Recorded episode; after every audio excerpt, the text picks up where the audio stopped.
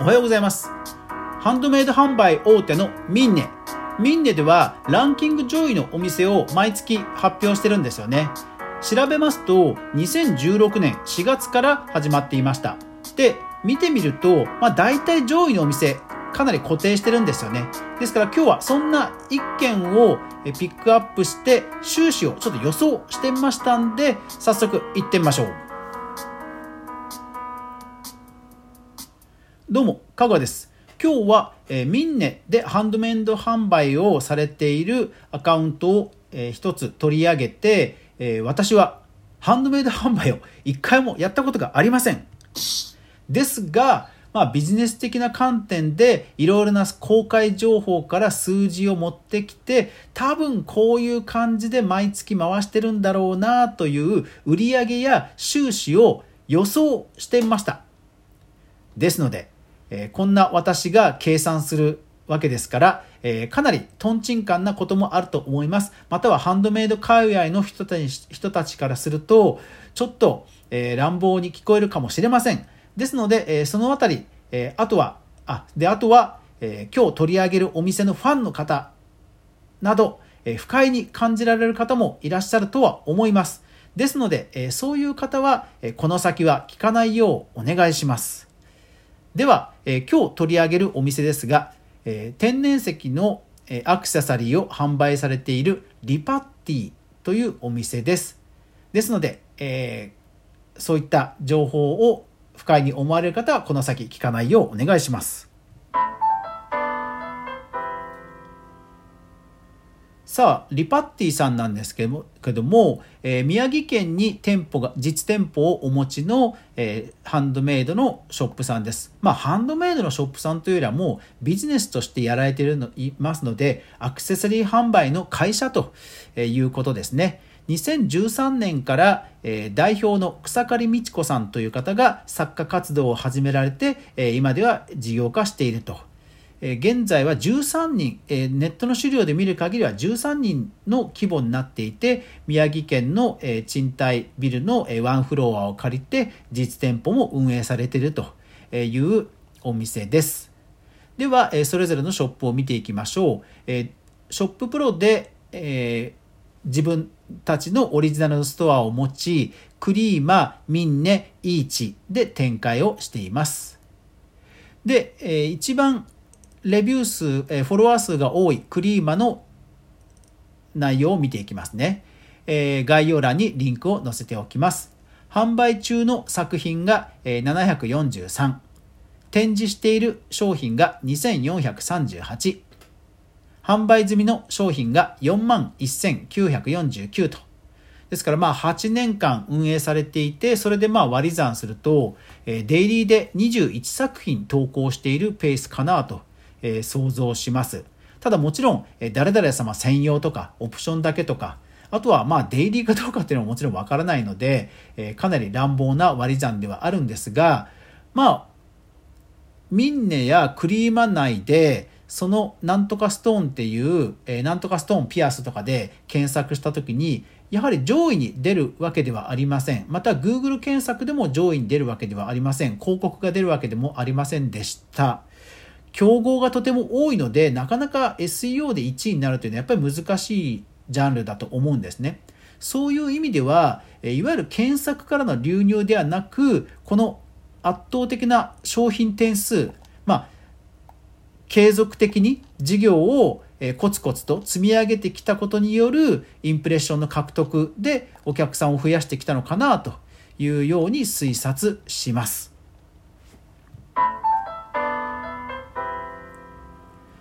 ですので、え、それぞれのフォロワー数などを見ていきましょう。え、ミンネでは約2万5千、クリーマでは約4万5千、インスタグラムでは約3000というフォロワー数です。それからレビュー投稿数がミンネでは約8000、え、クリーマでは約3万1000、イーチでは約3400というレビュー投稿数になっています。で、え、クリーマはレビューだけのページを見ることができますので、見てみると、だいたいデイリーで10件ぐらい、1日10件ぐらいレビューが投稿されている感じです。ですから、まあ、約2割2割の人がレビューしてくれると仮定するならば、えー、1日クリーマで40件売れていると仮定で、まあ、計算できます。1日クリーマで40件ね。で、まあ、先ほどのフォロワー数などから考慮すると、まあおそらくそのマーケットプレイス、ミンネとかクリーマっていうマーケットプレイスで1日60とか70、まあ70件ぐらいデイリーでまあ売れてらっしゃるのかなというところを推察します。一方でビジネスとしての数字も調べてみました。ネットで検索するとリパッティさんの求人広告を見つけることができます。複数見つかったんですが、例えばハローワークで見てみると、月に16万円の給料で、人を求人していると募集しているという求人広告を見つけましたでリパッティさんはネットで見る限りは13人おられますので、掛け算をすると、まあ、人件費が15万だとしてもよくね人を雇うには3倍ぐらいお金がかかるって言いますよねなので、3倍して13人で掛け算すると、人件費で約毎月580万円。毎月580万円がかかります。で、えー、特定商取引法などの表記から住所を、えー、検索して多分この場所だろうなというオフィスを探しましたそして不動産の、えー、検索ネットの検索などで大体の賃料多分このぐらいかなというのを探しましたそれが大体管理費込みで50万円。ですから、毎月人件費と、えオフィス代で約630万円がかかるという計算になります。で、先ほどの、え売れ、売り、売上の予想から考えたときに、え売っている商品、2万円以上のものから2000円台のものまで、まあやっぱりいろんな種類があるんですね。700、販売中のものでも700件以上ありますので、いろんな価格帯があるんですが、まあ、レビューの数からすると、おそらく一番売れ筋は5000円前後かなというふうに仮定しました。で、私はハンドメイドのことを全然存じ上げないんですけども、仮に、仮にですよ。仮に原価が3割。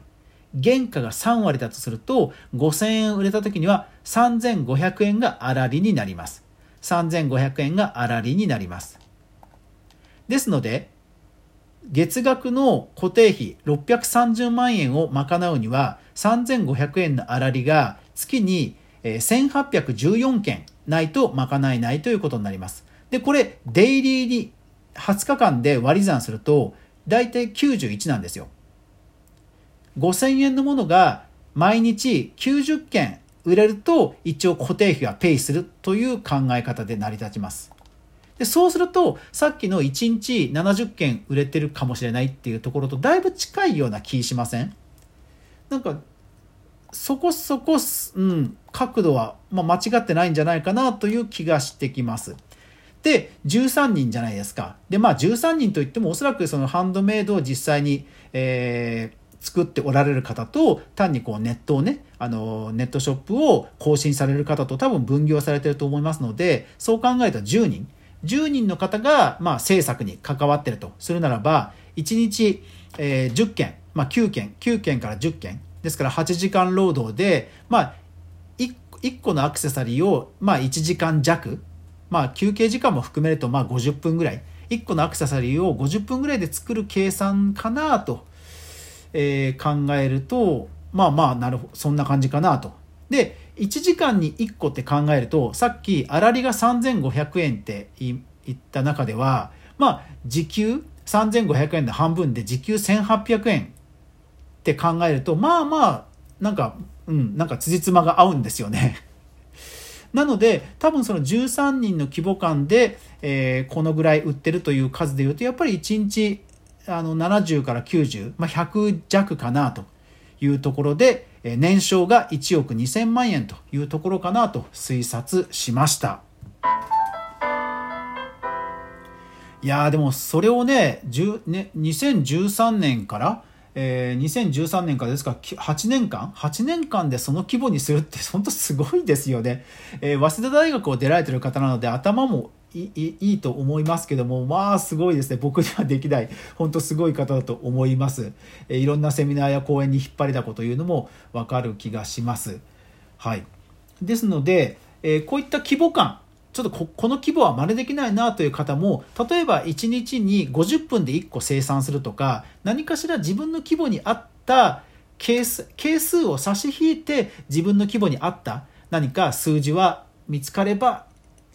幸いですという感じで今日はあの失礼ながら失礼ながらはいシミュレーションをさせていただきました。いかがだったでしょうか？勝手にシミュレーション、勝手に試算シリーズ、好評であれば、えー、継続したいと思いますので、ぜひ皆さんご意見、感想、レターなどメンションでいただけると幸いです。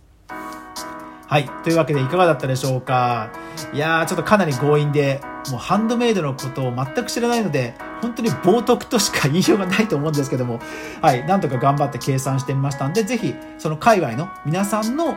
あの、正確な、あの、レビューもぜひたのあの期待したいですので、はい、界隈の皆さん、ぜひぜひよろしくお願いします。大変すいませんでした。というわけで、今日もご視聴ありがとうございました。それでは皆さん、いってらっしゃい。